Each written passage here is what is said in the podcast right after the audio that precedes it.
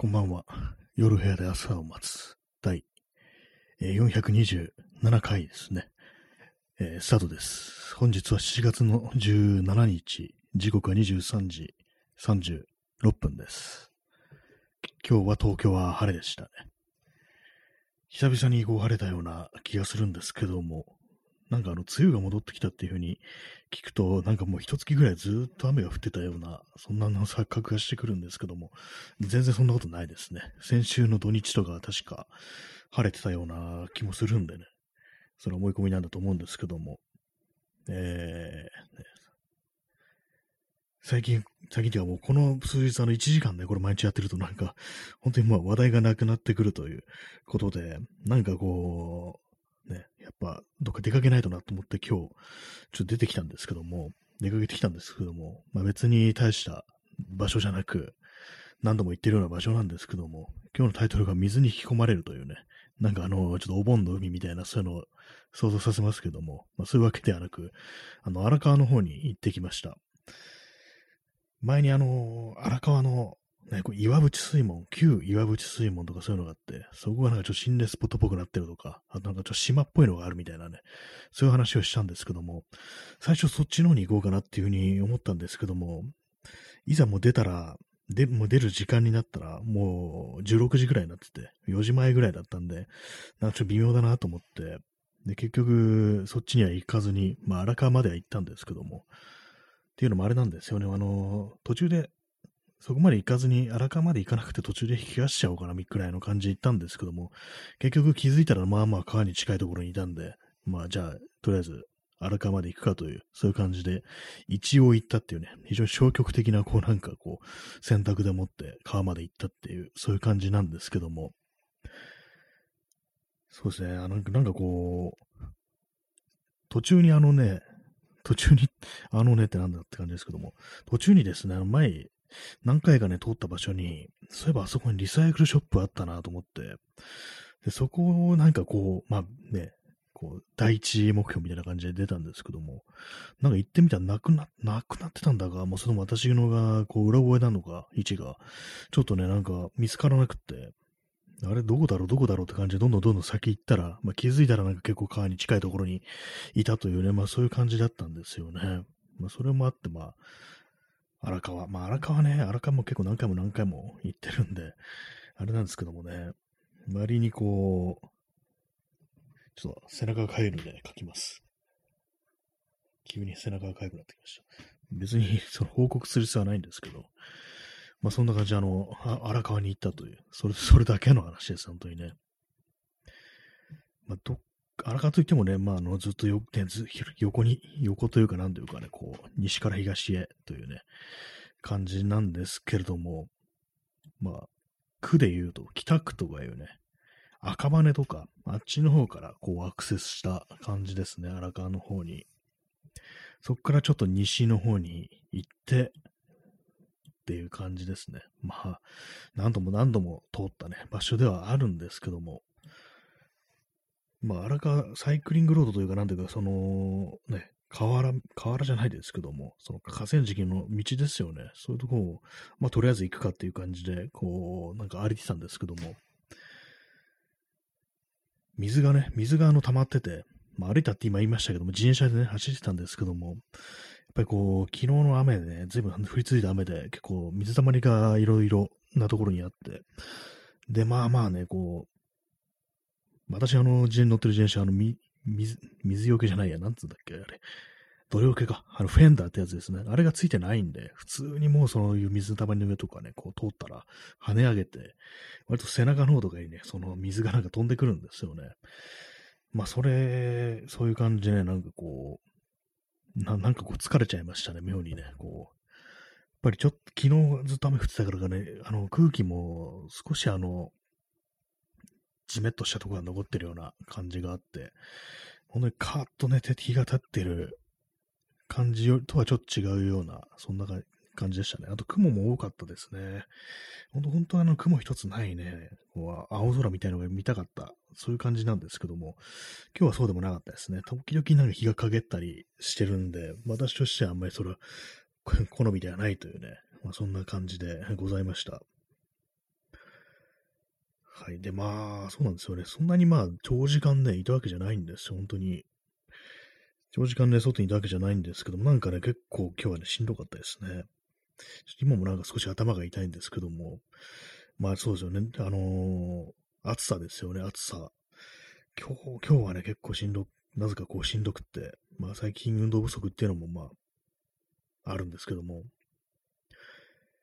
あの、やっぱ塩、塩がちょっと足りないのかなみたいな感じで、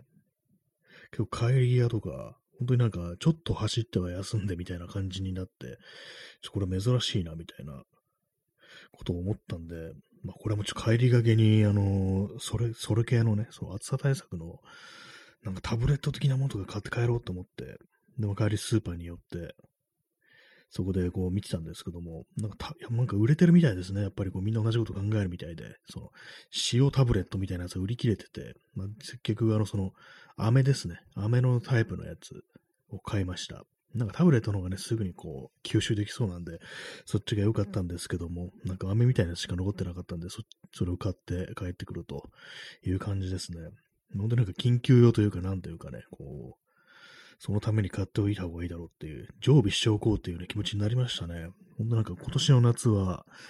ね、この暑、ちょっと前のね、その6月末ぐらいの、あの時の36度とかね、そんな日に出たらやっぱりこう、やばいなっていうのがありましたからね。単純になんかこう、汗をかくだけじゃないんですよね。心肺機能がちょっと、ね、低下してくるみたいな感じですね。えー、P さん、息苦しさ、ロングコービット。そうですね。そう今、本当なんかその危険性ちょっとね、ありますからね。で、ロングコービットっていうのはあれですよね。あの、後遺症みたいなね、息苦しさが続くっていう、治った後も息苦しさが続くっていう、そういうのあるみたいですけども。っていうふうに今言って、まあ、そうですね。実はもうかかってて、治ってて、で、自分でその後遺症に気づいてないっていうね、そういう可能性もね、ありますかね。確かにね。ねまあでも、ね、調子悪いっていう風になった時ないですからね、一応、その、去年、一昨年とか。まあ、まずない、ね、かかってはないと思うんですけども、まあでも、あれですよね、本当に、たまたまそういう強いね、そういう表情が無表情のタイプで、いつもかかってて、で、まあ、いつもか治ってて、で、その息苦し、息苦しさだけが残るって感じだったらなんか嫌ですね。なんかね、強いんだか弱いんだかって感じですけども、ね、症状は出ないけれども、後遺症は出るだっていうね、変な感じですけど、もしかしたらね、まあ、その可能性はゼロではないですよね。まあ、その心肺機能がね、やっぱ落ちてるっていうのがあったりして、まあ結構ね、そういうのはあの、走ったりね、こう、運動しないとやっぱり如実に落ちるもんだっていうのは私の、まあ、実感でとしてわかるんですけども、なんかあの、ま、ジョギングとかね、してると、ぐんぐん伸びてきますからね、肺とかの心肺機能ってのは。結構あれはなんかわかる感じで、ね、伸び、伸びていく気がするんですけども、本当にまあ最近は、ね、あん前みたいにこう運動することなくなったし、ね、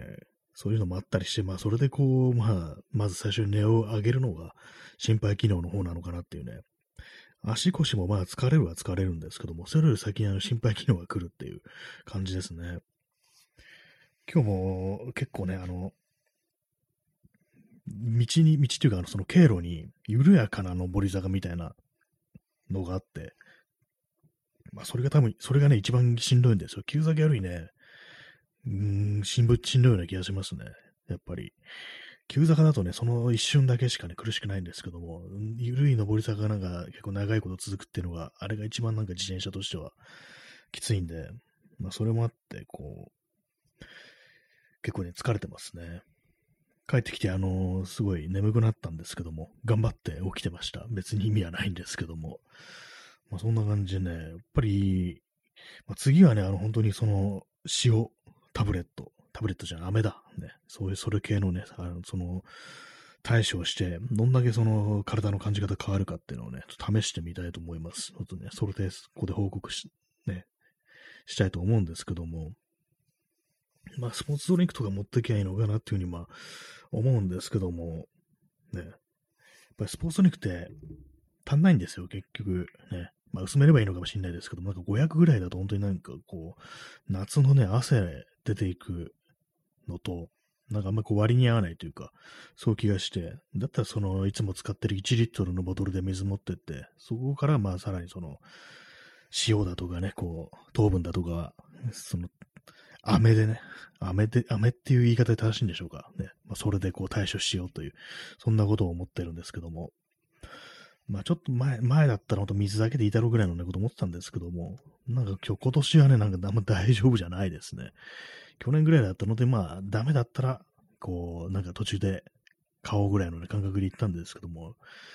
ちょっとね、あの、今年の暑さはなんかこう、まあ、あらかじめ準備しちゃうた方がいいぐらいのね、感じで、あと急になんか動けなくなるとか、なったら嫌だなっていう感じなんで、まあ、それはね、ちょっと気をつけていきたいと思います。そしてあの帽子が、帽子にあの、顎紐がついてるやつ被ってるんですけども、あれがなんかね、たまにあのバッグの、バックルみたいなところに引っかかったりして非常に鬱陶しいですね。すごいどうでもいいんですけども、なんかね、それが気になりました。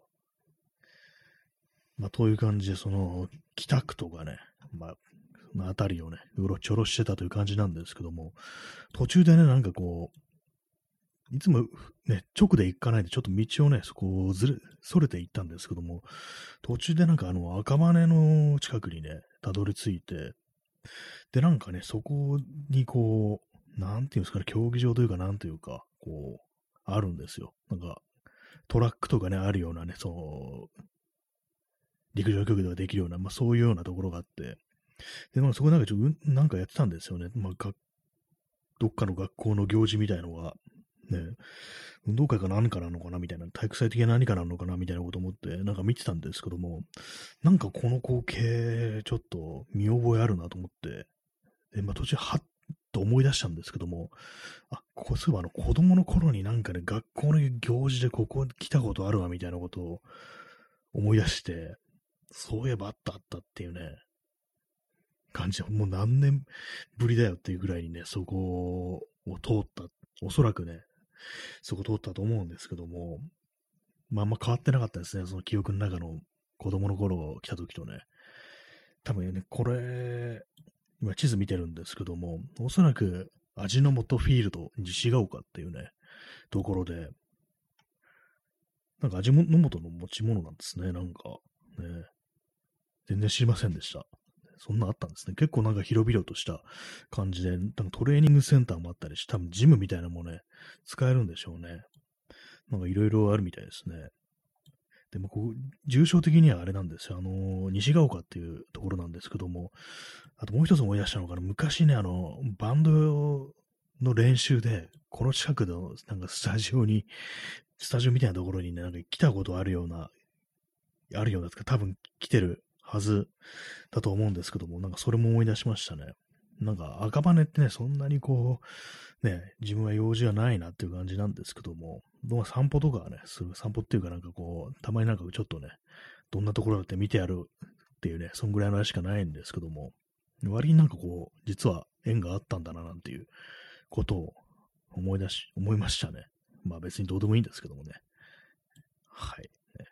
赤羽ってさ、飲み屋の話が多いですけども、ちょっとね、こう、外れるとなんかこう、いろいろあるなっていう感じで、なんか公園がね、大きい公園がありますね。赤羽スポーツの森だとか、それ今あるんですけども、まあ、これはあの今日はね、多分通らなかった場所なんでね、こう実際どういうところなのかわからないですけども、意外にありますね。なんかね、本当になんか赤羽飲み屋のイメージしかなかったんで、ね、あれですよね、孤独のグルメに出てくるあの、丸マス屋っていうね、こう、飲み屋がありますけども、私そこには行ったことないですけども、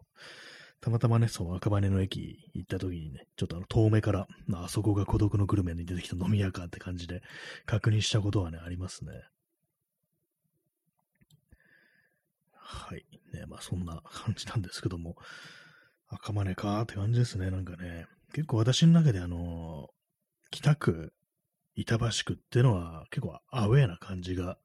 するっていうのがあって、あんまこう詳しくないんですけども、まあ、意外、意外になんか接点あったんだなっていうふうにね、今更思いましたね。ただあれですね、あの、板橋区は本当になんか何もないですね。何もないですね。ただ一つだけ、あの、親戚がなんか板橋に住んでたような気がしますね。すっごいどうでもいい話してますけども、お前の親戚の話など知るかっていう感じですけどもね、まあでもなんかあの、独特な空気ありますね、板橋区って。本当に。まあ、埼玉との、ね、境っていうか、なんていうかね、大きな川があって、その向こうが埼玉っていうことで、まあ、ちょっとね、なんか、やっぱりその、ボーダーの場所っていうのは、ね、なんかちょっと独特な雰囲気ってありますよね、やっぱり。な何かこう、ちょっとね、この川を渡れば、ね、こう、違う世界があるんだみたいなね、実際なんか電車乗るとそんなことは気にしないんですけども、なんかこう、その自転車とかで訪れるとね、なんかちょっと特別なような気がしてしまうんですよね、なんか不思議とね。まあ、そのような感じの場所が東京にあるというね、割とどうでもいい話をしてます、本当にね。で、あれですね、あのー、その、荒川沿いをなんかこうね、ふらふらっとしてたら、なんかね、あのー、川のね、川に接して、なんか、み、港じゃ、港じゃないですね。なんか船着き場的ななんかね、感じの場所があって、多分ね、あの、誰でもね、許可取れ、取れば誰でも使えるっていうことらしいんですけども、なんか注意書きがあって、その、ひ、なんか多分ね、モーターボートとかじゃない、なんかエンジンとか積んでない、そういうボートとかであれば、ここからなんかこう、乗ったりしていいよみたいな、そういうことがあって、おそらくなんかこう、ちゃんと事前に予約して、それであの、鍵がかかってるんですね。まあ、非常にまあ、ちょっと、背の低い柵みたいなのがあって、それに鍵がかかってるんですけども、まあ、それをちゃんとね、あの、鍵閉めて、そういうことやって、それからや、なんかこう、やってくださいっていうね、それで1グループにつき何分、こうその、発着に、こう、いろいろ使う時間がありますって書いてあったりして、あじゃあなんかこう、ボートとか持ってたら、そこからなんかどっか行くっていうね、川をなんかこう、こいで、ね、こぐっていうかなんていうか、そういうことができるんだなというふうに思って、その発想なかったなっていう感じなんですけども、まあただあれですね、あの、モーターモーターとかなんかエンジンとか積んでないものっていうっぽかったんで、なんかちょっと独特な表現してたんですよ。多分専門用語みたいな感じだと思うんですけども、なんか非同期とかなんか、そんなことがね、非発動機とかなんかなかそんなようなことを書いてあって、要は多分エンジン積んでないってことなんだろうと思うんですけども、ただね、そんなボートなんか持ってないですから、もしそこからなんか乗るとしたらゴムボートみたいなね、やつになると思うんですけども、どうなんですかね、荒川をゴムボート乗って乗ってったらどうなんだろうっていう。私、その川をね、あの、その、ボート乗って漕いだことないんで、なんかどんどんどんどん流されていっちゃうんじゃないかみたいなね、そういうイメージがあるんですけども、海はあるんですよね。池とかね、海はあるんですけども、海はなんか釣りに行った時にね、その手漕ぎのボートとかね、なんか、乗った分ね、あれ確か千葉だったと思うんですけども、乗ったことあって、で、なんかね、釣り、釣りやったんですよ、釣り。で結構釣れたんですよね。沖の方行ったからか何なのかわかんないですけども。まあ、そういう、子供の頃の思い出あるんですけども。で今思うとなんか、結構あのー、怖いよなってこと思いますね。海のね、割に沖の方にそう手漕ぎのボートで出ていくって、ね、まあ子供だったから、そのすごく気力感じただけで、実際にはすごい大したことないね、感じだったのかもしれないですけども、ちょっとね、場所もね、なんかいまいち覚えてなくて、ひょっとしたらその東京湾だったのかなっていうね、こう、千葉、千葉側から乗ったのかなみたいな、それこそあの、木更津とか、ああいうとこだったのかなみたいな感じなんですけども、あんま覚えてなくて、子供幼い頃なんで、なんかね、そういうことやったんですけども、まあ、海、海だからなのか何なのか、まあ、沖の方だからなのか、全然こう、荒れてなくてね、快晴でなんか、非常に穏やかでね、普通に漕いでスーッと行けるような感じだったんですけども、まあ、川ね、川でなんかそういう風にボート乗ったらどうなるんだろうみたいなこと思ったりして、割になんか怖そうな 気がしますよね。特に今、荒川なんていうところだと、どんどんどんどんね、なんか下流に流されていってね、ちょ前に話しましたけども、その岩淵水門というところでね、そこになんかこうあれなんですよ、あの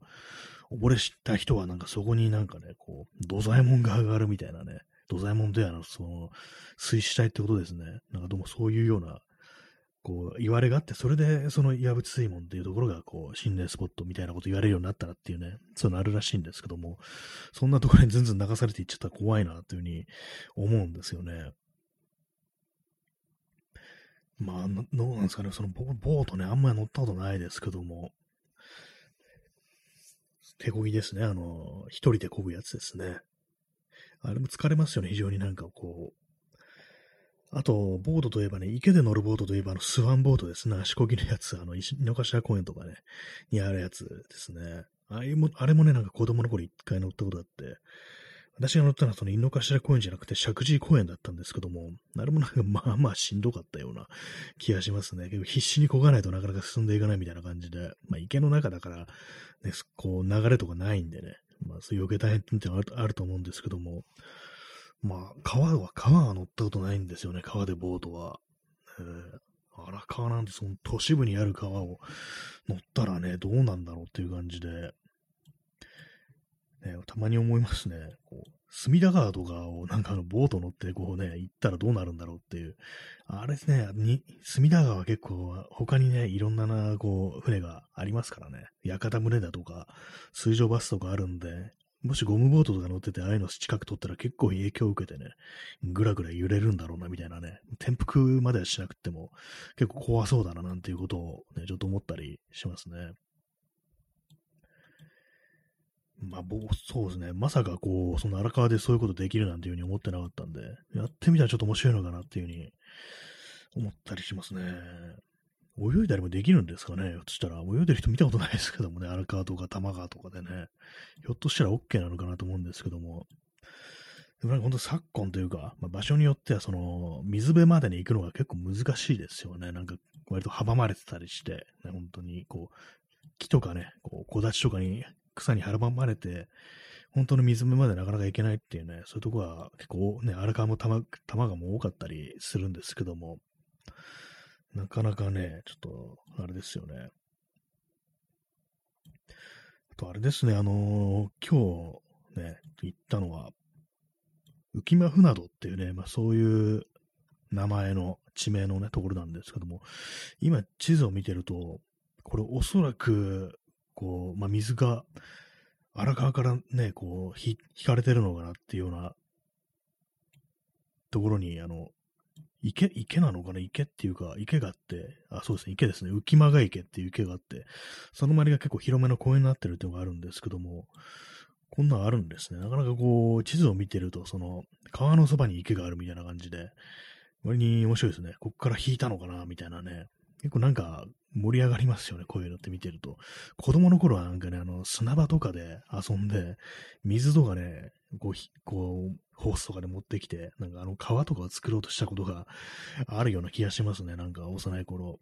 でも結局その土で、まあ砂ですからどんどん吸われちゃうから、全然そういうのならないんですけども、なんかそういうのね、こう、溝みたいなのをね、こう、掘ったりしてね、どうにかしてその、ね、池みたいなのを作ろうとしたりだとかね、こう、川みたいなのを作ろうとしたりなんていうね、なんかそんなことをね、やったような気がして、それをなんか今地図見ててふと思い出しましたね。はい。ね、まあそんな感じだったんですけども、まあボートね、ボート、まあ、このためにボート買うってどんな気持ちなんだろうって感じですけどもね。普段でどこに置いときゃいいんだよって感じですけども、ゴムボードにしても、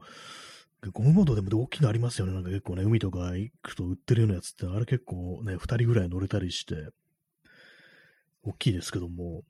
なんかまこう水のね、水の乗り物とか全然こう気にしたことなかったんで、ね、ひょっとしたら楽しいのかなぐらいのこと思ってしまいましたけども、まあでも、ね、荒川だからなっていうね、ありますね、本当にね。この間たまたまその川、川の流れがいかに激しいかみたいな中間期の動画を見てて、まあ、要はその流れが速いから、泳ぎが達者な人でもすごい流されちゃうんだよみたいな、なんかそれで、まあ、危険で、溺死する危険があるからもう気をつけましょうみたいな、そういう啓発動画があったりして、実際なんか本当にこう、まあ、対岸までね、泳いでいくっていう、それもね、そんなにね、幅がない川なんですけども、それをね、本当確かなんかあのー、国体っていうんですか、なんかよくわかんないですけども、そういうなんか水泳の大会みたいな、大きな大会みたいなの出たことあるっていうね、それかなりいい線に行ってたっていう人が、もう結構流されてるっていう動画があって、まあやっぱ舐めちゃいけないんだなっていうことはね、思いましたね。川を舐めるなってやつですね。よく山を舐めるなっていうのはありますけども、川も舐めちゃいけないんだなっていうふうにね、思いましたね。荒川とか、まあね、玉川ってのが、なんか広いから、あの、あんまりこう、その、実際入るってことはあんま考えたことないですけども、まあ多分、ね、そういうのやろうとする人もね、いるんでしょうね。あんま、あんま綺麗じゃなさそうだから、あんま泳ぎたくないですけどもね。昔、昔といっても戦前なんですけども、なんか、なんか物の本で読んだんですけども、戦前はその水泳の授業とかは、隅田川でね、やってたなんていう話を聞きましたね。そのぐらい泳げるぐらいに、まあこう、戦前ぐらいまでは大丈夫、OK だったみたいなね、ことをね、なんか何かの本で読んだんですけども、川泳ぎってのは私は一回もしたことないですね、基本的にね。泳ぐっつったらプールっていう感じで、ね、その学校の授業とかですけども、ちょっと水を飲みます。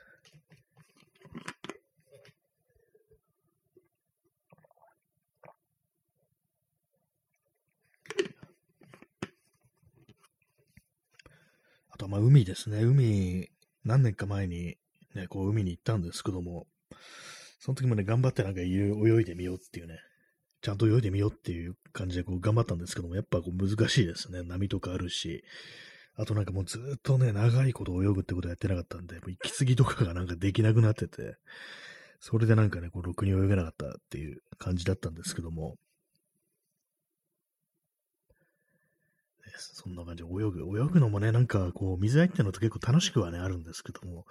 私はそんなに嫌いではないんですけども、でも夏っていうのがね、こう、日焼けですよね。あとまあ、東京とかに住んでると、やっぱりその水辺まで行くのめんどくさみたいなね、遠いしみたいなね、そういうのがあったりして、で、なんかプールっていうのも、なんかこう、遊びじゃないですからね。プールってなんか運動になっちゃうんで、こっちはね、なんかあの、どっちかって遊びたいわけですよ。なんかね、子供じゃないですけども、ね、水遊びをしたいんだみたいな、なんかそんな感じでね、もう結構難しいですよね。まあ、海はね、ほんと日差しが強いっていうのもありますしね。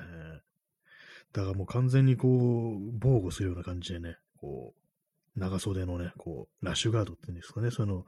着用した上で、こう、やんなきゃいけないなっていう。まあ、川とかだと、その海水じゃないからベタベタしなくって、なんかね、いいのかなと思うんですけども、まあでも川は逆に冷たいとか、流れが強いとかね、なんかそんな感じになるんでね、それはそれでなんか別な危険性がありますね。え、P さん、うんこの匂いのする海で泳ぐ競技。なんかそんなことやった国があるらしいですね。それどうなったんですかねあの、うんこの、うんこの、ねうん、この中で泳ぐっていうね、ことをなんかあの、東京オリンピックでやったみたいな話を聞いたんですけども、なんかあの、ね、テストで、事前になんかね、こう、泳いだ、こう、選手というかアスリートたちが、これはやばいみたいなこと言ってるのありましたよね。なんかニュースとかでね。あれどうなったんですかねなんか全然こうなんか実際にね、どんな味になったか覚えてないですけども、あれもどね、どのくらい、どの辺でやったのかなっていう、東京湾ですよね。東京湾のここか、こんなとこでみたいなね、そんなとこで確かあの、泳いでたような気がするんで、今ね、こう見てるんですけども、あれですね、あのー、東京湾の海の森、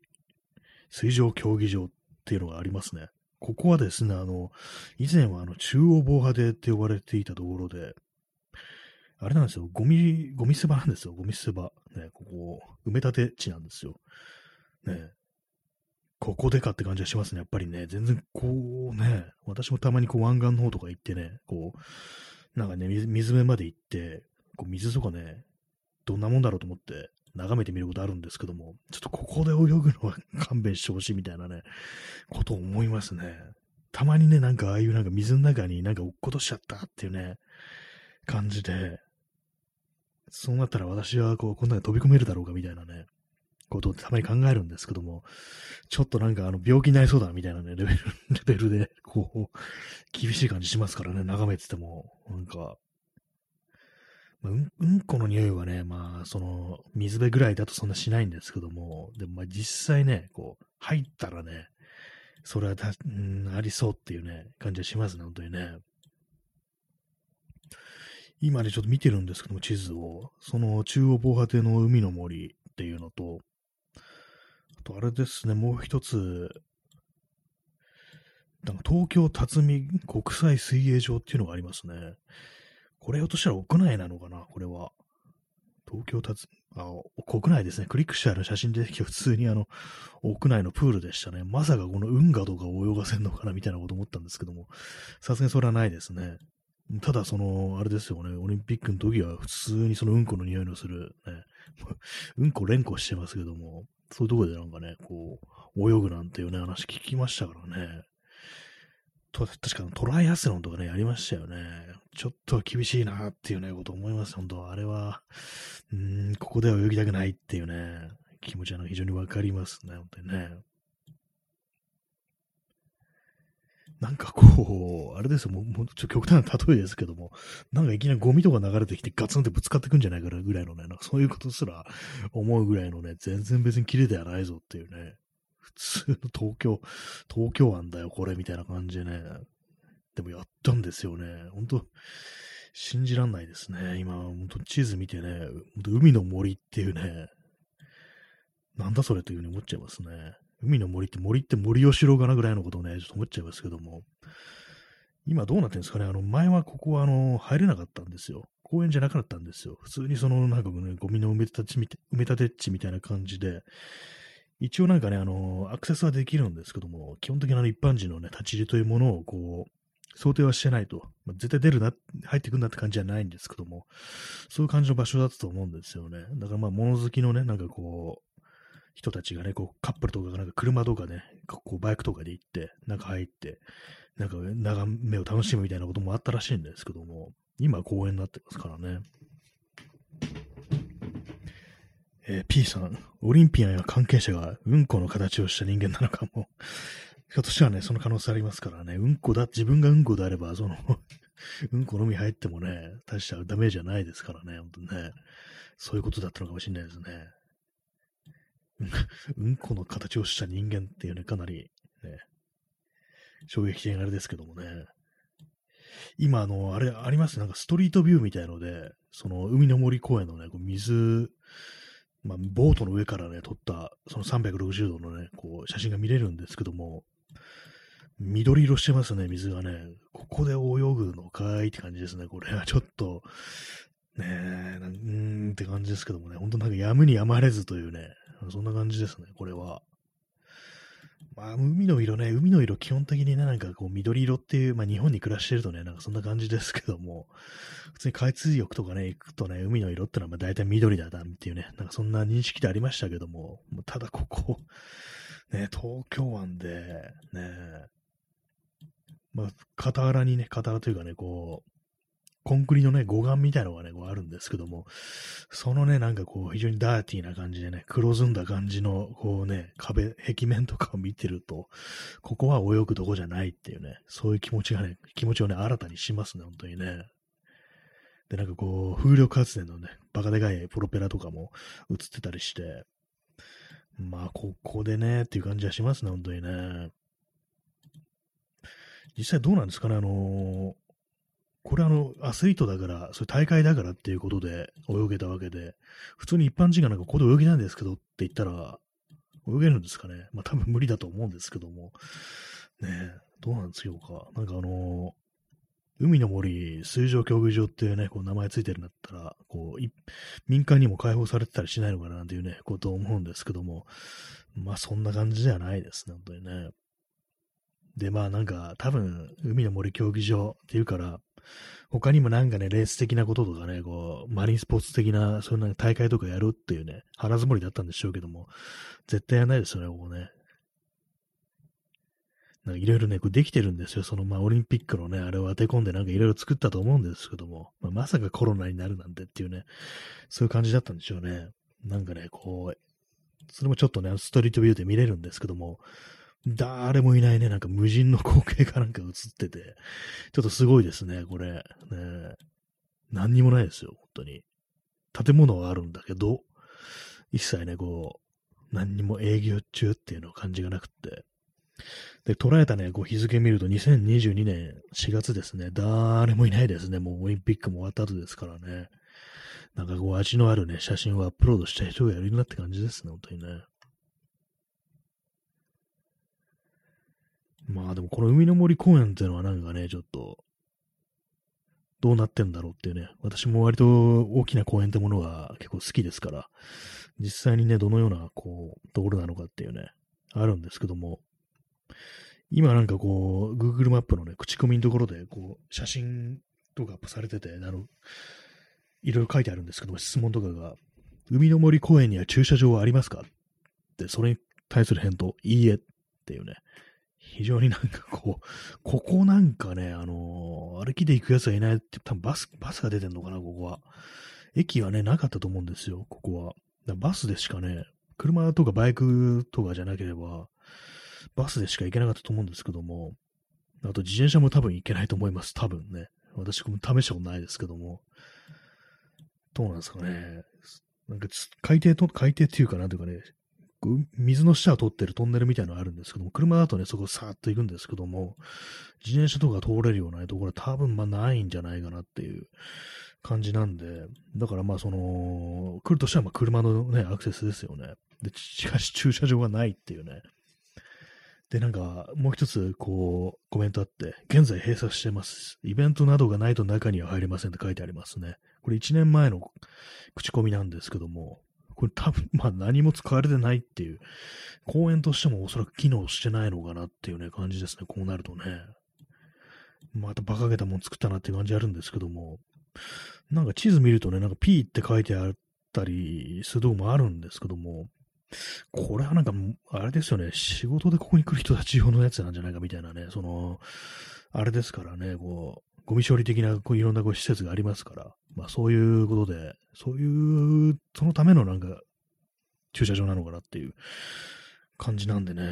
あとまあなんかこういろいろ運送とかね、まあその辺っての人に携わるね、人たちの、まあこう、あと海運ですよね。なんかね、そう海で、海から物を運ぶっていう、まあそういう、まあ要は仕事の場所っていうね、こういうところなんで、普通に公園目当てでね、なんかね、遊びに行くっていう場所じゃとてもじゃないけどなさそうで、なところなのになんか海の森公園っていう、ね、バカみたいな名前がついてるっていう、そういうところなんですけども、まあね、こう行けたらね、こう普通になんかさっと行けるようなところだったらね、なんか行ってみるのも面白いかなと思ったんですけども、ね、どうもそんな感じじゃないですね。でもなんか、いろいろなんね、ちょっと、なんかよくわかんないですね、ここ本当に。入っていいのか 良くないのかわかんない感じのが。ねこれあの、さらにその、海の森公園の南側ですね。これはまあ、運河というか、まあちょっと、ね、そう、水を隔てて、まあ、別な島みたいな感じでね、もう一つあるんですけども、大きな。そこに中央防波堤、外側埋め立て処分場、見晴らし広場っていうのがあって、これ行けんの？みたいな。見晴らしってなると、そのまあね、あれですよね。景色を楽しむってことで、ね、仕事で行くっていう感じじゃないですよね。と思って今、そのまた口コミ見てるんですけども、うん、ちなみに一般の入場はできませんって書いてありますね。これ何なのこの場所っていうふうに、そう思うんですけども、ななんか見学、申し込んで見学とかそういう感じなんですかね。まあ要は、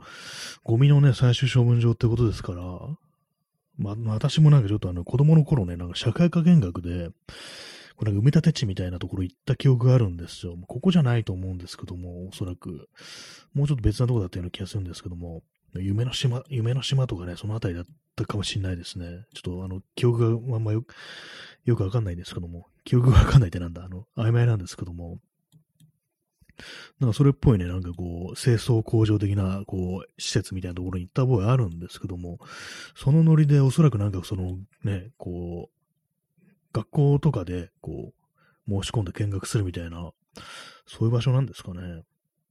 社会科見学のためにある場所っていうことで、一般はもう普通に立ち入りできないというね、まあ、そんなことなんじゃないかという、まあ、疑惑が今出てるんですけども、なんでそんなところに公園なんていう名前が、ね、公園だとかね、三原広場なんていう名前がついてるんだっていうね、ことは思っちゃいますね。水を飲みます。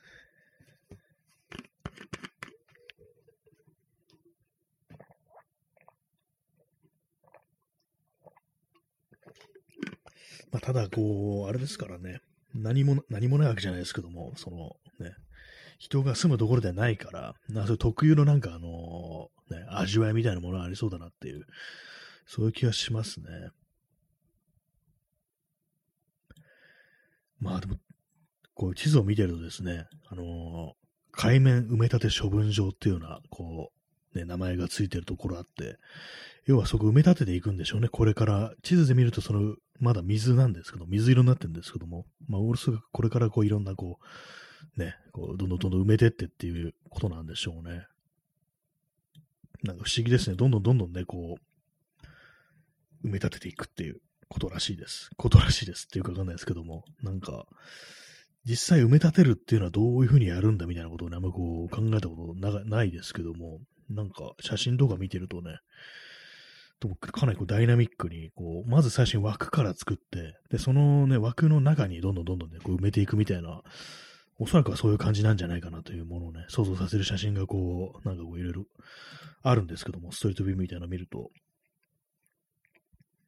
この調子でいくと、こう、東京湾とか全部埋めちゃうのかなみたいなね、感じですけど、まあそこまでいかないよって感じですね。本当ね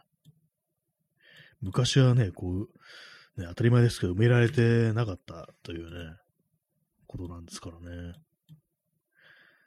はい、ね、今、こう、ね、ズームアウトして、こう、眺めてます。東京湾を。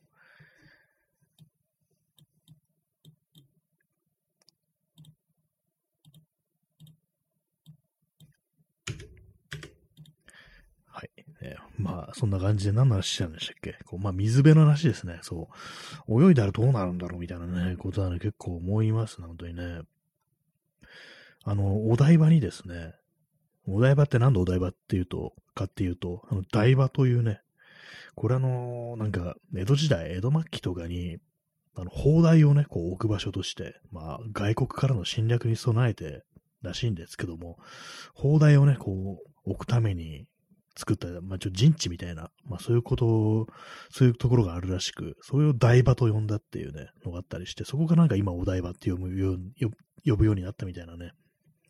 そういうところなんですけども、今その、まさしく砲台とかをね、置いてあった、こう、台場は、あの、あれなんですよ、あの、公園になってるんですね。台場公園っていう公園になってて、それも行けるんですけども、私もたまになんか行ったりして、まあそうすると、レインボーブリッジとかがね、ちょうどいい感じでこう見える場所があるんですけども、前にね、まあそれ基本的にあの、まあ柵みたいなのがあって、その、まあ、水際までは降りれないんですけども、前にね、あの、なんかその柵乗り越えて下の方降りてって、何してるのかわかんないですけども、なんか横になってる人がいましたね。寝てるというか、なんていうかね、まあ、眺めがいいというか、なんていうか、せっかくだったらもう下まで行ってやれみたいな感じだと思うんですけども、なんかそういう人を見たことありますね。また、また写真なかったんですけども、なんかどうせだったらなんかこうね、ああいうとこって水際まで行きたいよな、なんていうふうに、どうしても思っちゃいますね。で、その台場はあの、ね、昔の多分ね、船着き場みたいなところだと思うんですけども、本当に小さなあの、橋家というか、なんかなんていうんですかな、さなんていうんですかなってなんだ、なんていうのかな、あの、まあ、桟橋みたいなね、やつのなんかこう、もう朽ちてるんですよ、もう。結構ね、ボロボロ、ボロボロというかなんかね、こう、朽ち果てた感じのね、そういう残りみたいのがあって、それをなんかたまにこう上の方から見てると、まあ、下のね、あそこまで降りていって、なんかこう、ボートとか乗って、どっかに出港するっていうことやったら、どんな気分になるのかなんていうことをね、少し思ったりしますね。実際どうなんでしょうかね、あれね。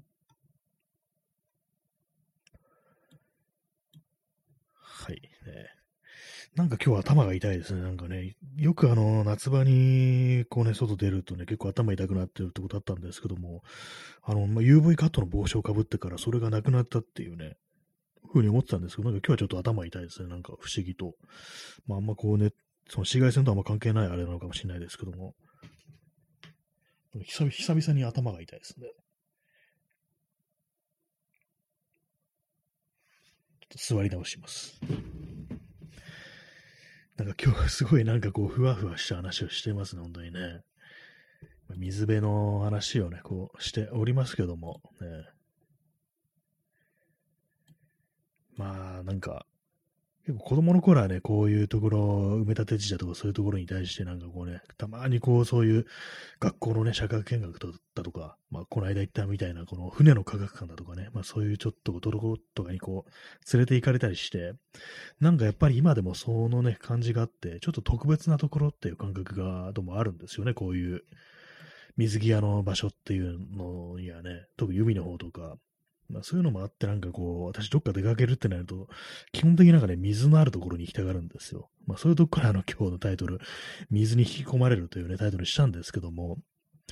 なんかね、やっぱそう、水がないところっていうのはね、なんかあんまりこう、その自分としてはね、あんまこう、フィールしないっていうね、そういうところありますね。何がこう寂しいというか、なんというかね、こう、まあその内陸とかでもね、川とかが流れてないと、なんかつまらないというか、なんというか、こう、何かこう、行き場を見失ってしまったような、なんかそういう感じになるんですけども、まあでもどうなんですかね、まあ東京も川がまあ多いのかなっていうふうに思うんですけども、ね、結構ね、まああの、細い細いね、なんかあの、川とかもそういうのもね、含めるんであればなんかいろいろありますけども、そういう玉川上水とかね、なんかそういう人工のものですね、あの水を引くために作ったというね、まあそういうものもありますけども、やっぱり何かしらこの水が、水、水路みたいなものがこうないと、何かこうちょっとね、こう、寂しいというかね、そんな気持ちになりますね。まあ、まるっきりこう、川のない、まあ、例えばね、本当になんかこう、砂漠みたいなところにこう、ね、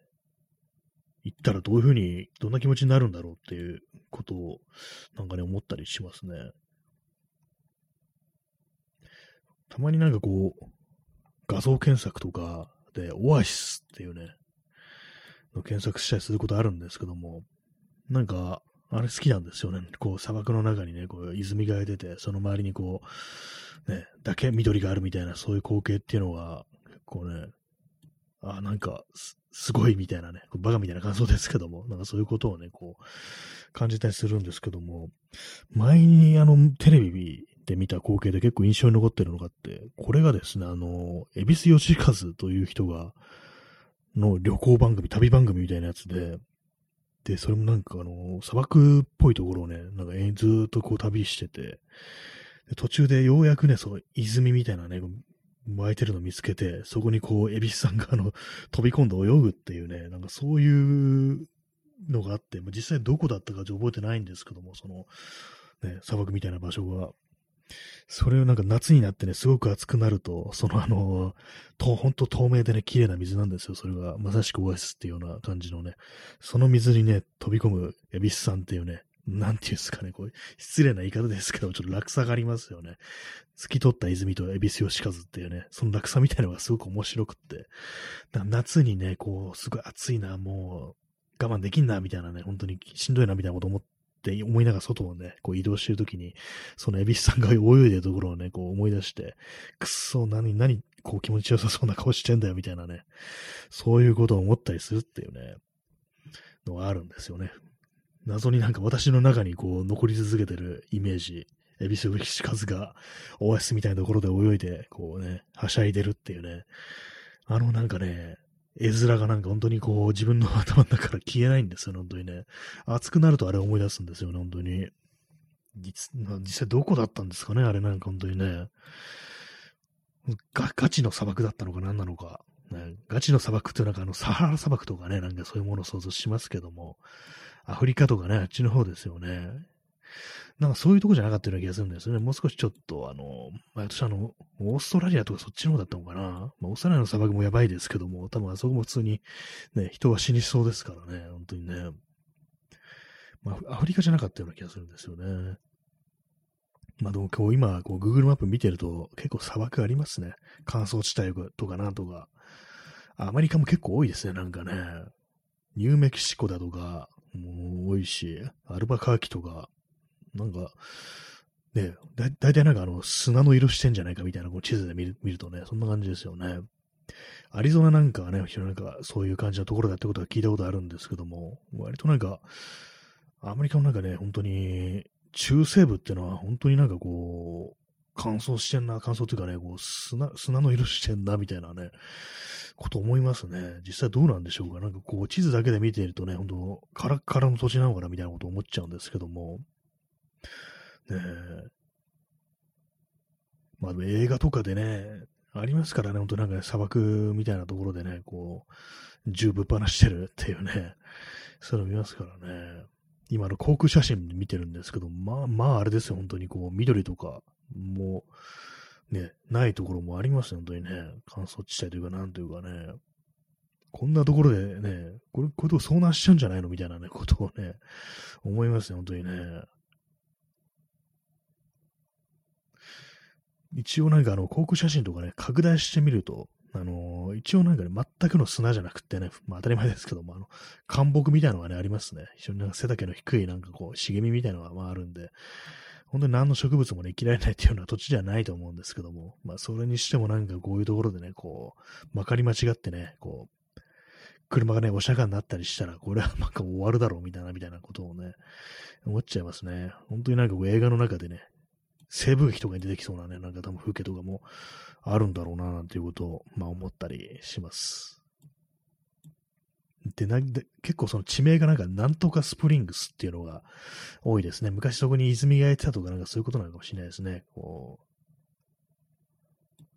あれですからね、こう、ありますからね。あの、ラスベガス、このそばそばにもなんかあの、グッドスプリングスというね、土地がありましたね。なんでそれを覚えてるかっていうと、あの、まあ、この放送でよく出てくるあの、フォールアウトっていうね、核戦争後のアメリカを舞台にした RPG があるんですけども、その中のね、シーズンの一つに、あの、ラスベガスですね、それを舞台にした作品があって、その中にあの、最初のね、こう、旅の最初の始まりがグッドスプリングスという、これ実際にあるんですけども、グッドスプリングスっていう街がラスベガスの近くにね、ネバダ州か、にあるんですけども、そこから始まるっていう感じでね、まあ、非常に荒涼とした風景がね、まあ、核戦争後の世界なんで、当たり前ですけども、まあ、そういうのがあったりして、まあ、水とかね、どうなんだろうっていうふうに、こう、ね、思っちゃいますね。水を飲みます。水が飲みたくなってきました、水を出してたら。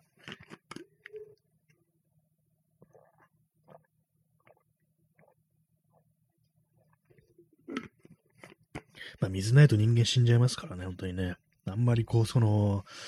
ね、ジメジメした場所っても嫌ですけども、あんまり乾燥してても人間が生きられないということでね、非常になんかこう、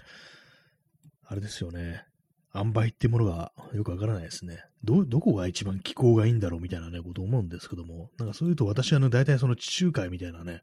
ところをね、想像するんですよね。実際どうなんですかね。まあ、イタリアだとか、まあ、そういうような場所ですよね。地中海っていうと、イタリアだとか、まあ、ギリシャだとか、ね、そういうところですけども、面してるのが。結構、まあ、あのー、あれですよね。日差しが強そうみたいな印象があるんですけども、なんか、バカみたいなね、こう感想言ってますけども、実際どうなんですかね、ああいうとこ住んでる人からしたら、なんか非常にこう、いい気候で、ね、年から年中、一年中、年をとね、こう通年良い気分でいられるっていうね、冬季打つみたいなものとあんまこう、縁がないのかなみたいなこと思うんですけども、実際ね、どうなんでしょうか。ね、クレタ島とかね、ありますよね。こうギリシギリシャかな、クレタ島っていうのはね。なんかこう、こういうところに住んでたりしたら、一体どんなね、こう、あれがこう、あるんだろうと思ったんですけども、今ね、その、Google マップで、こう、ズームインしたら、あの、山火事が起きてますね。山火事情報出るんですね、Google マップね。こう今、クレタ島で、の南部の方で、南の方でね、あの、ありますね。山火事っていうね、こう赤いアイコンが、炎のアイコンがあって、でも確かなんか去年だったことだったか、もう山火事で大変なことになってましたよね、本当に。みんなが結構な人があの船で避難してたっていうね、記憶あるんですけども、なんか写真見たらなんかすごかったですね、あれね。私も望遠レンズであの、まあ、圧縮効果とかそういうのもあるかもしれないですけども、こう、フェリーにね、こう乗る人たちの背後に、もう真っ赤にメラメラ燃えた炎がなんかこう、まあ、山が、山がね、燃えてるっていうね、まあ、そういう写真だったんですけども、なんかね、やっぱ乾燥してるんでしょうね、なんかね、こういう場所ね。まあでも海からの風が吹いてても、やっぱそういうふうにあの山火事ってものが起こるんですね。なんか怖いですな、これはな。怖いですなってあれですけども。えー、7月17日、えー、2時18分が最終更新になってて、ね、そこで山火事っていう風に書いてありますけども、最近なんか山火事多いですね。アメリカもなんか山火事多いですよね。本当に何本当になって言いましたね、今。本当にね、あのー、西海岸とかね、なんか、すごいなんか山火事が多いイメージあるんですけども、ああ、今はね、こう、アメリカの方もね、こう、その山火事のね、インジケーターをオンにしたらなんか、やっぱ各所でね、起きてますね。やっぱりね、ネバダ州だとか、ユタ州だとかでね、起きたりしてて、ヨセミテ国立公園でも火事があるし、ね、あるんですね。大変だこれは。大変だこれはっていうね。本当の赤い点々がね、点がポツポツポツポツある感じで、カナダの方でもあるんですね。バンクーバーのね、なんかこう、あたりのね、こう、もありますね。山火事あるんだっていうね、結構北の方ですけどもね。えー、P さん、風で木がぶつかり合って摩擦で発火もあると聞きます。ああ、そういうのあるんですね。乾燥してるとなんか、ね、いいですけども、やっぱその、そういうね、こう、まあ、それはかなり致命的ですね。確かにあの、昔のね、あの、火起こしですよね。火起こしの、ね、あれでね、こう、ね、やるっていうね、やるってなんだ。ね、そんな感じでね、大変ですよね、本当にね。えー、箱庭の12さん、延長して延長します。あ、これはですね、あの、使います。あの、延長チケットを使いたいと思います。ありがとうございます。ね、こう、初めて、初めてというか、こう、皆さんにいただいた延長チケット、使いたいと思います。はい。延長しました。ね。1時間半、結構長いですね、今日ね。ですね。なんか地図を見ながら話すとなんか結構話すこと出てきますね。ま、大西さん、30分 延長チケットは送られました。ありがとうございます。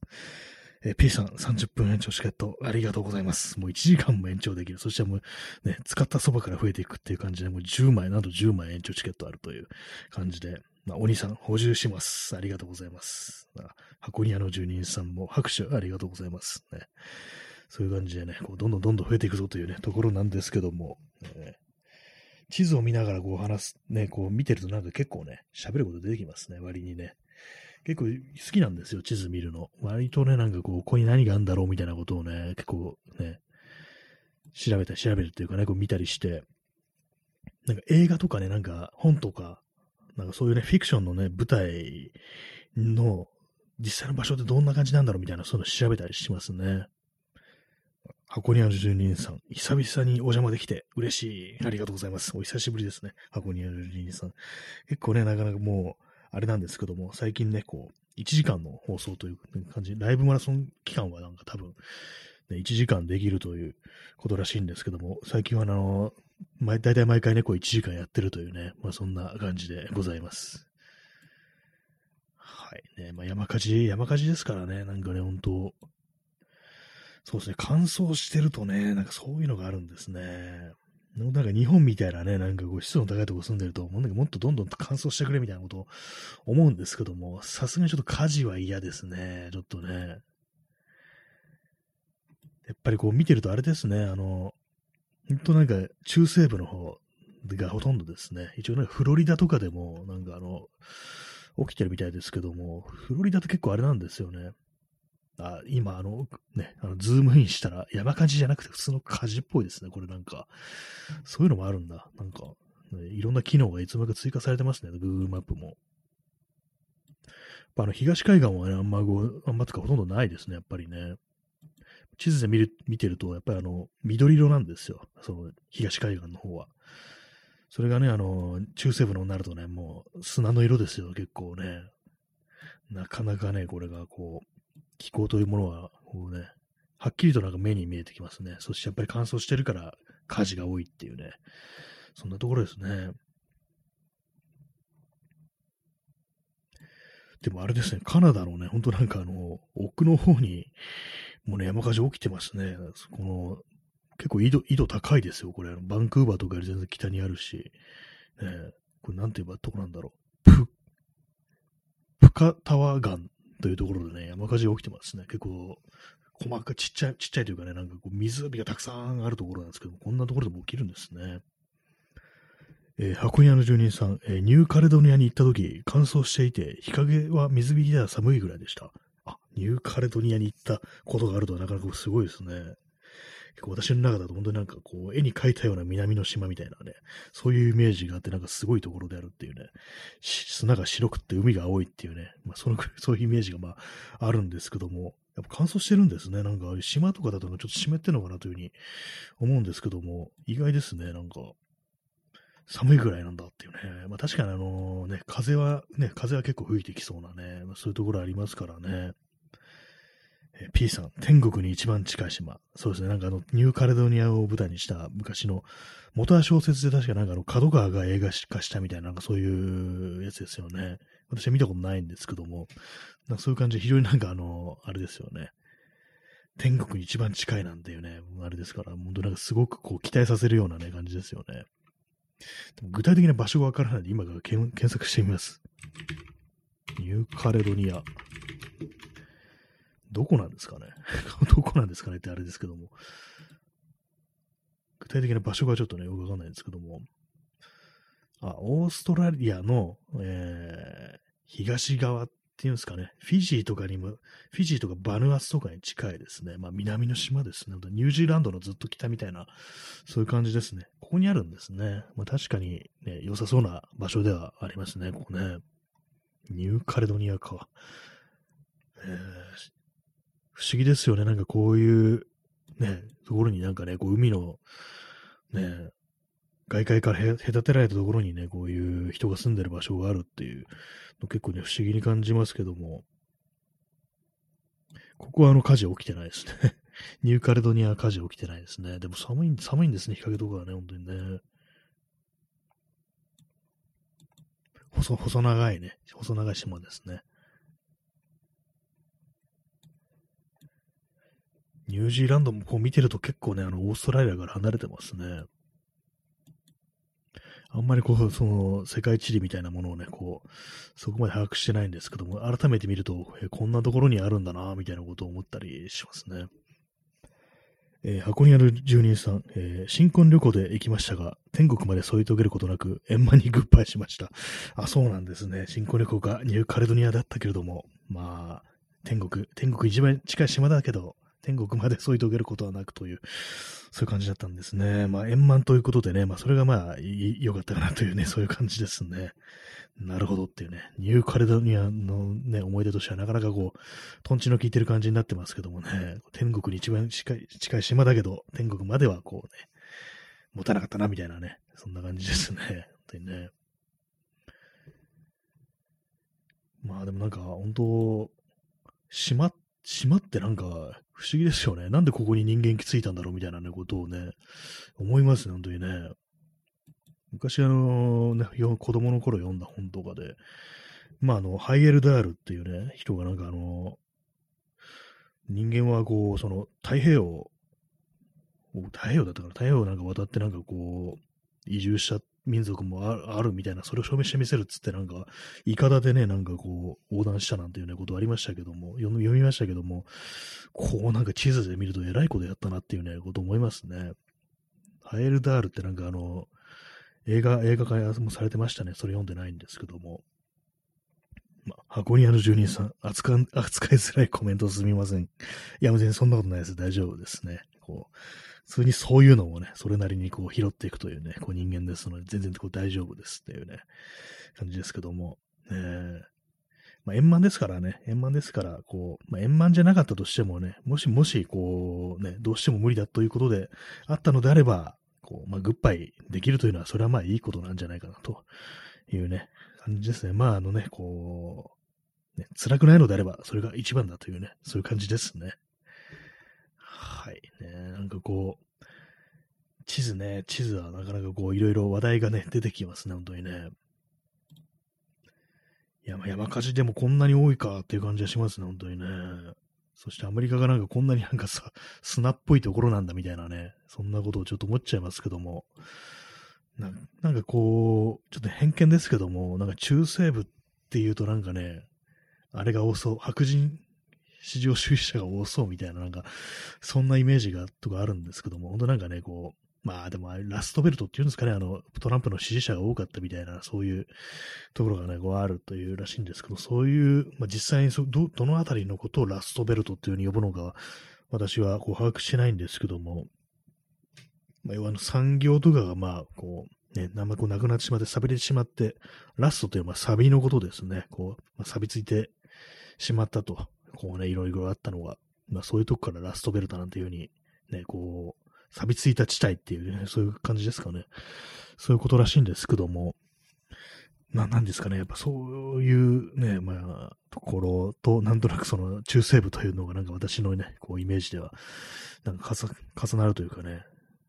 そんな感じになってますね。まあ、でもアメリカ本当広いですね、本当にね、なんか。まあ結構映画とかで出てくるのはね、本当なんか西海岸とかの、とかね、東海岸の非常に大きな街とかね、そういうのが多いですけども、なんかね、こんだけ広いのになんか、ある程度統一感みたいなのがあるっていうのは、ね、結構不思議な感じがしますね。まあ、アメリカという何かこう、巨大ななんかね、こう幻みたいなものをみんな見てるという、そういうことなのかなというね、のは感じますね。それがな、な、なきと、ね、こう、どうしてもね、こう、非常に均衡を書いた状態になるっていうね、まあそういうことなのかもしれないですね。なんかこう一時期、あれですよね、あの、国会を、議事堂なんか選挙みたいなね、そういうニュースだった時、ほんとなんかこれから、ね、あれですよね、あの、内戦とか起きるんじゃないかみたいなね、なんかそんな話とかね、いろいろ聞きましたけども、どうなるんですかね。結構まあ立ちますけども、なんか今はね、その手の、あれとか、まあ、ね、もやばめな話ってのはあれ以上、あれ以降はなんかそんなには出てきてないような気がするんですけども、まあ、ただあのなんか、中絶禁止みたいなね、結構結構やばいね、あれですよね、こう、ななんかこう、よくわからない国だなと思いますね、アメリカね。昔はなんかこう、ね、外国というもの、外国といえばアメリカみたいなのがあったりして、ちょっと多少憧れみたいなのありましたけども、今ないですね、本当にね。この、そうよくアメリカの悪口を言いますね、なんかね。ね。アメリカの話が出てくるときは、大体フォールアウトの話をしてるっていうね、そんな感じになっちゃってますけどもね、核戦争後をなんかこうね、どうしても前提として喋ろうとするというね、そんな放送なんですけども、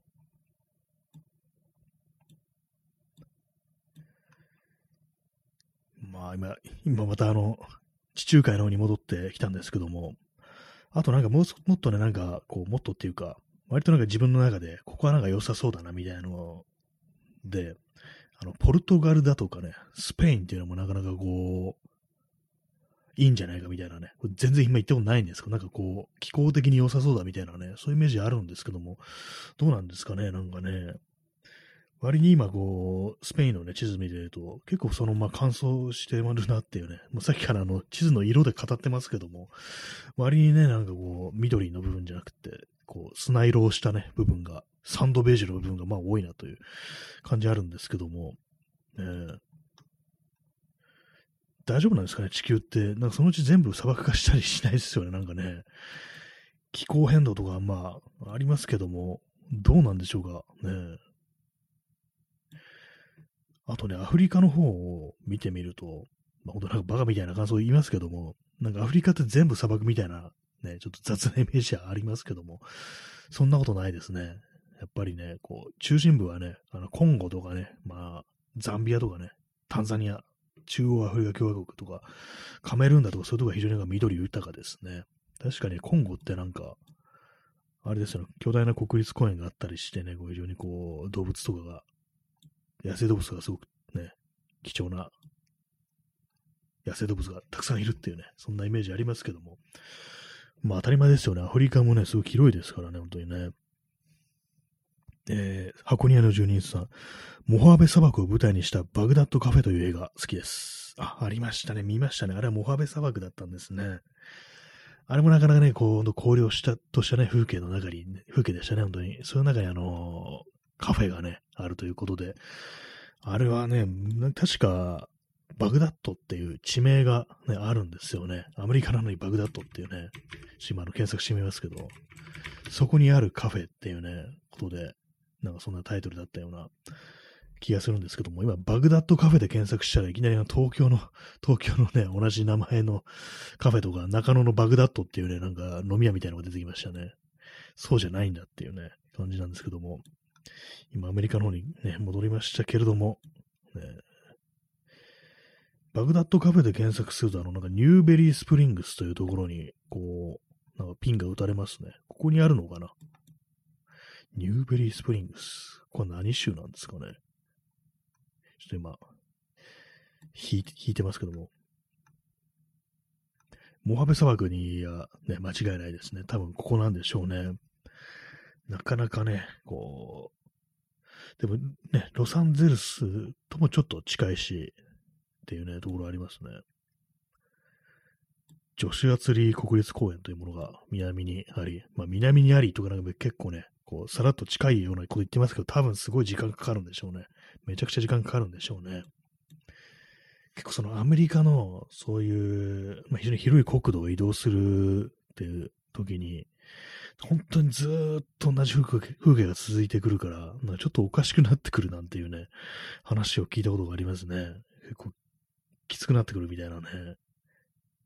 独特ななんかこう、トリップみたいなね、感覚があるっていう話をなんかどっかで聞いたことあるんですけども、えー、箱庭の住人さん、貯水タンクが印象的でしたね。あ、そうですね、あの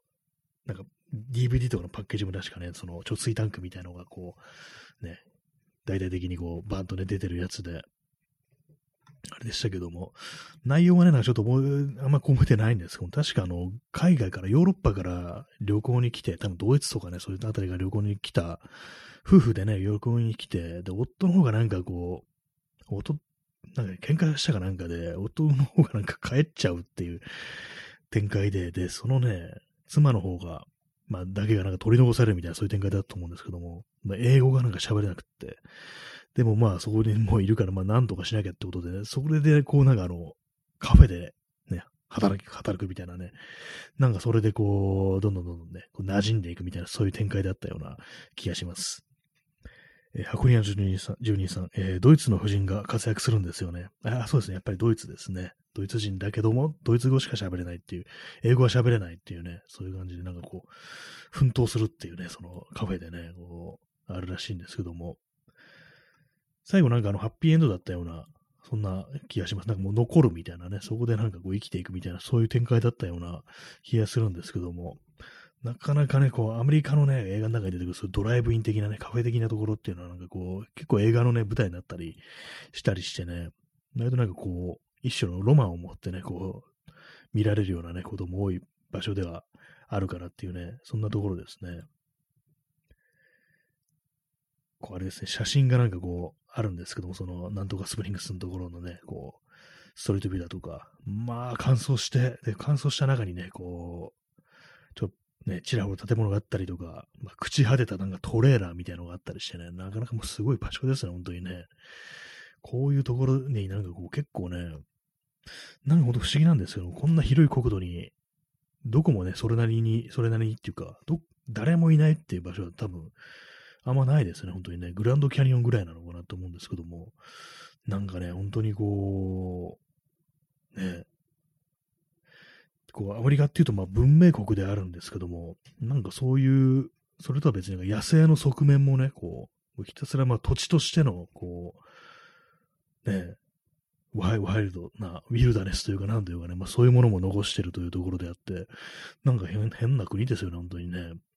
まあ今いるね、白人とかみんな後から来たっていうことでね、もともと住んでたのが、人たちがまネイティブアメリカンというふうに呼ばれるということなんでしょうけども、なんかその頃のアメリカの姿って、どんなんだったんだろうっていうね、ことをね、思いますね。なんか本当に、なんでこんなに広いんだろうみたいなね、こと思うんですけども、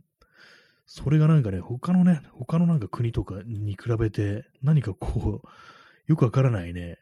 得体の知れないところがあるっていうのがありますね。まあ、なんか国土が広いってなんかちょっと怖い、怖いっていうね、なんかそういうところありますよね。なんか、あまりにもなんかね、こう、スケールでかくってわけわかんなくなってくるみたいな。今、ロシアとかもなんかそういうの覚えるんですけども、ねあそこもロシアって言いますけども、ね、全部ロシア人なわけではなく、いろんな民族がね、こう、いると。ほんなら辺境の方には自分がロシア人だということも、もうね、一度も考えたことないような人たちもね、いるっていうことで、ね、いますからね、なんかこう、ね、アジア、アジア系のね、人たちもまあ、結構いるという、ね、こともあり、なんか本当に地球って広いなと思うんですけども、広いけれどもなんかどこに、どこもね、なんか今大体まあ、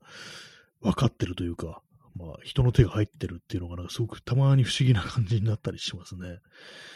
なんか人間ってすごいなっていうね、ちょっとバカみたいな感想が出てきますけどもね。こうなんかロシアのね、なんかこう、ね、Google マップでズームインしても、もう何も出てこない、何も表示されないみたいな、ありますからね、こうどうなってんだろうみたいなね。川、せいぜい川の名前ぐらいしかないみたいなね。でもこういうとこにももしかしたら人が住んでたりするんだろうな、みたいなね、ことを考えると、なん、なんかこう、すごっていうね、こと思いますね。航空写真を見てるんですけども、ねなんか、人の気配がないな、なんかロシアってみたいなことをね、思っちゃいますね。アメリカに比べてあれですね、ちょっとあの荒いですね。やっぱその辺はなんか事情がまああるんでしょうけどもね。アメリカの、アメリカの航空写真かなりね、細かいところまでこうズームできて、でそれこそここはなんか、こういう感じの草生えてんだなみたいなのが、そういうのが見えるんでね、すごいんですけども。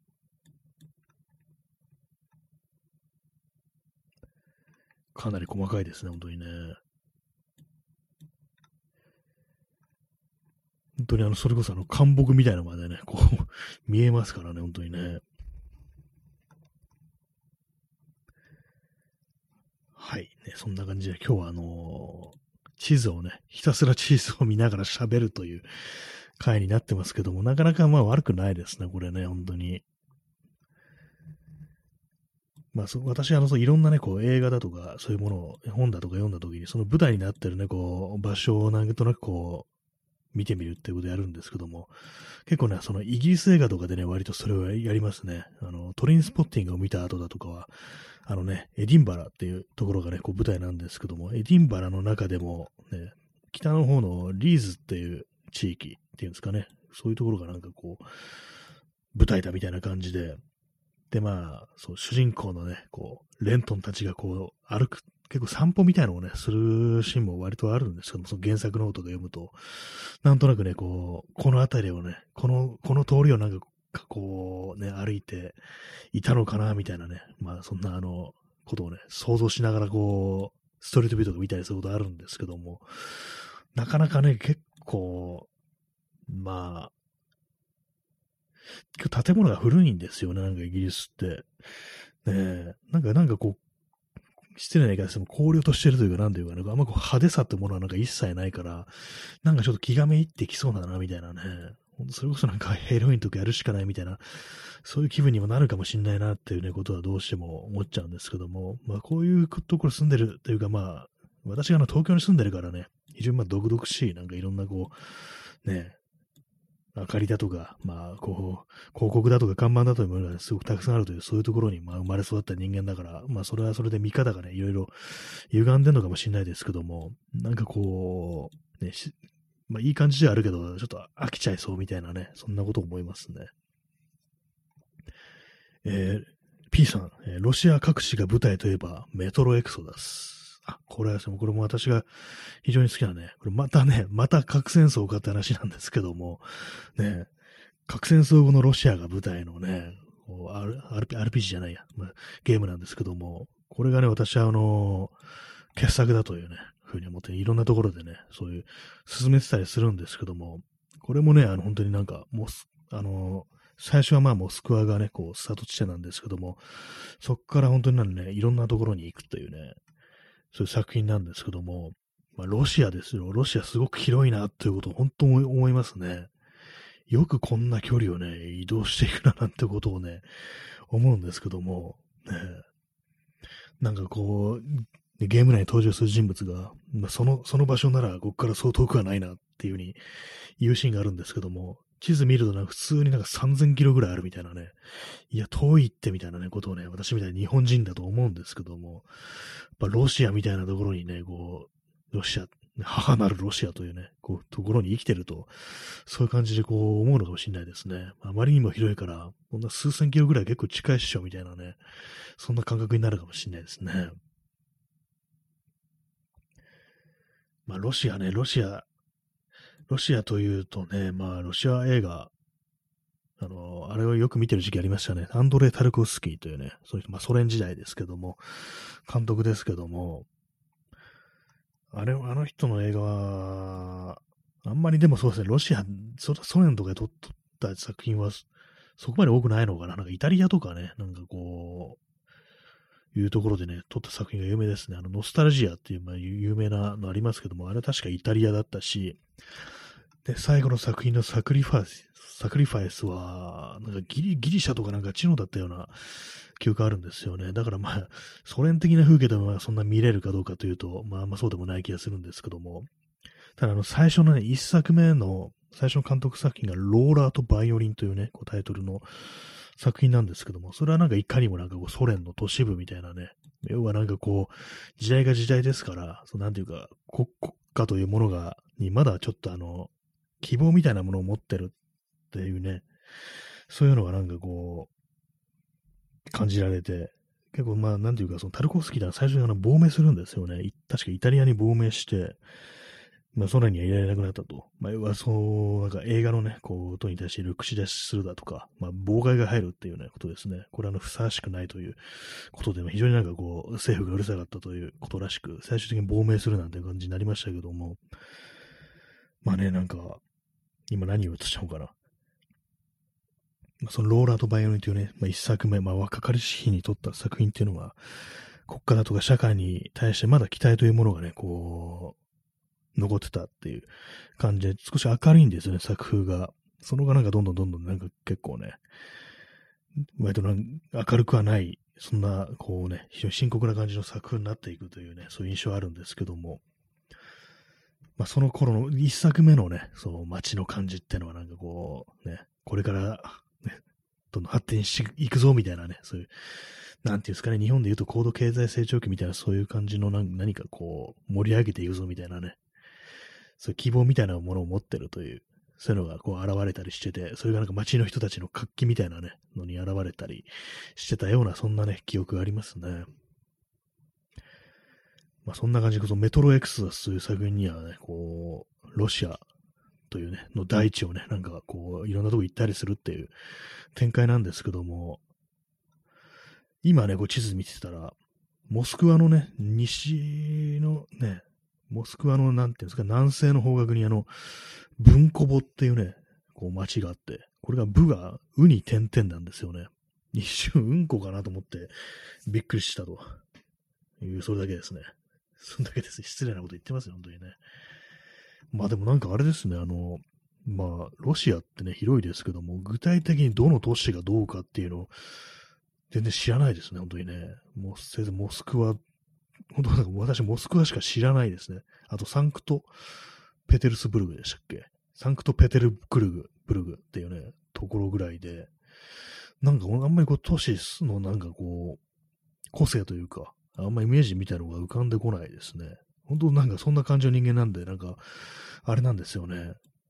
そのメトロエクソダスの核戦争後のね、こう、非常にこうね、荒廃したイメージみたいなのがなんかどうしても出てきちゃうんですけども、ね、どうなんですかね。なんかあんまりこう、え、ロシア映画とか見てもね、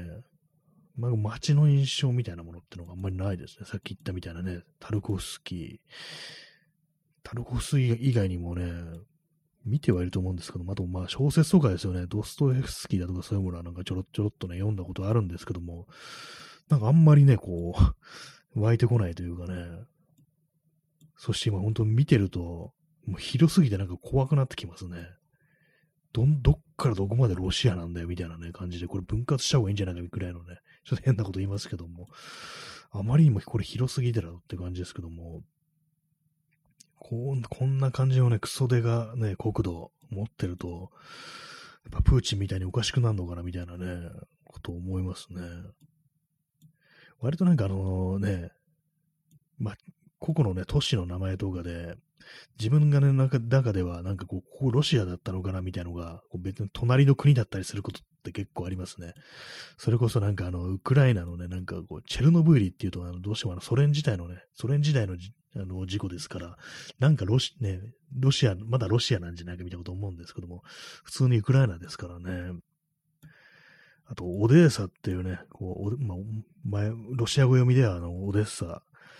だったらしいですけども、ね、それもなんかね、非常にこう、有名なね、こう、名前ですけども、ウクライナなんだなっていうね、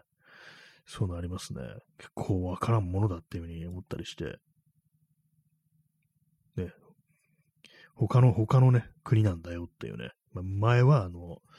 ソ連だったけどっていうね、そんなのが多いですね。あんまりそう、ソ連っていう国がどこまであったのかってあんまこう、把握しないんですけども、今みたいにロシアになってもこんだけ広いってね、本当になんか、ちょっとどうかしてるよなっていうね、ことを思いますね、本当にね。まあ結構得体得体の知れない、なんかこう自分の中では国なような気がしてきました。なんか失礼な言い方ですけどもね、本当にね。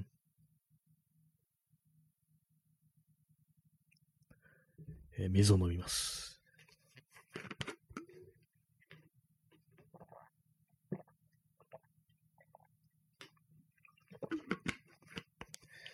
水は美味しいねっていうね、感じですね。今日はなんか水がうまく感じます。やっぱりこう外出たから、こう乾いてるんでしょうね。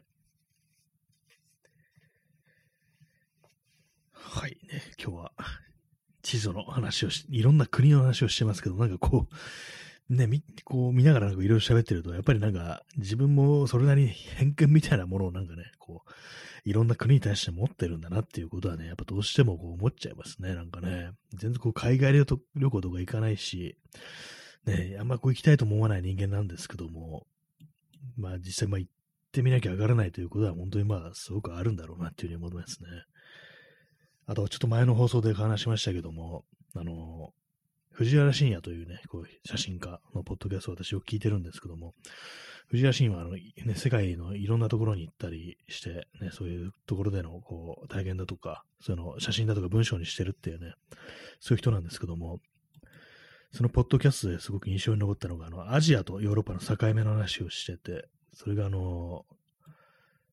確かギリシャからトルコに渡った時に、こう明確にこう匂いが変わって、そこでなんかすごくね、こう、感無量というような気持ちになったっていうね、まあ、全く同じ話前もしましたけども、そのね、話だけはなんかすごくね、まあまあこう、旅情、ね、旅行というものにあんま価値を見出さない自分でも、その話なんかすごく印象に残ってて、こう、匂いが、もう、すごく濃密で、まさしく、あ、こっからもう明確にこう、アジアに入ったんだみたいな、そういうのがあるっていうふうに言っててね、なんかそれがすごくこう、ね、印象に残ってますね。確かトルコっていうね。なんかトルコ、ね、トルコ、トルコって結構映画が、映画がね、あの撮られてる感じなんですけども、割とね、なんかあのー、ね、すごいイスタンブールだとか、そういうところのね、こう街の様子が見ると、結構そのヨーロッパっぽさもあるな、みたいな、そんなことを思ったりもしますね。結構わからんものですね、なんかね、本当にね。えー、箱庭の住人さん、わかります。タイに降りたとき、ナンプラーの香りとすごい湿度でした。あやっぱりそういう香りでね、そういう感じるってのはあるんですね。やっぱり、いや、あるんですね。なんか日本もなんかちょっと醤油の匂いするなんていうね、そういうのあるらしいですからね。住んでるとわかんないだけで、やっぱ特有の匂いってもらったらおそらくあるんでしょうね。あとやっぱり湿度すごいんですね。湿度、湿度ほんと苦手だから、私がタイに行ったらどうなってしまうのかっていうね、ことをちょっと思いますね。慣れるんですかね。まあ、雨が降るからそれでちょっと温度下がって、っていうこともあるかもしれないですけども、まあどうなんですかね。まあ乾燥し,、ね、しててもちょっと嫌ですけどもね、火事とか起きるし、まあ湿度高くてもきついし、まあね、人間こう本当にね、わがままですね。実際どの、どのね、どの気候が、どの国が一番自分に合うのかななんてことを、ちょっとね、考えちゃいますけども、でもなんかトルコって結構良さそうな、ね、映画とか見たらなんか良さそうな感じでしたね。緑ありなね、ほんとなんかこう、感じでね。そんな感じで、えー、本日は 1, 1時間半というね、結構長い時間皆様にお付き合いいただきましたけども、結構ね、こう、長く長くこう、ね、残ってらっしゃる方がいるということで、今日は11人の方に来ていただき、最後までお付き合いいただいたのが9人ということでね、こう大変ありがたいですね。ありがとうございます。1時間半やるのは初めてかな ?2 回目ぐらいかな？結構ね、なんか長丁場ですけども、なんかこう、地図を見ながら喋るとね、結構なんかいけ、いけるものですね。何かこう、広げてそれについて語りながらやるっていうのはなんかやりやすいですね。えー、箱庭の住人さん、ありがとうございました。こちらこそありがとうございます。ね、そんな感じで、えー、本日427回目の放送、ね、ご清聴ありがとうございました。えー、時刻は1時5分ですね。もうだいぶ遅くなりましたけども、そんな感じで皆様もね、とりあえずまあ、おやすみなさい。さようなら。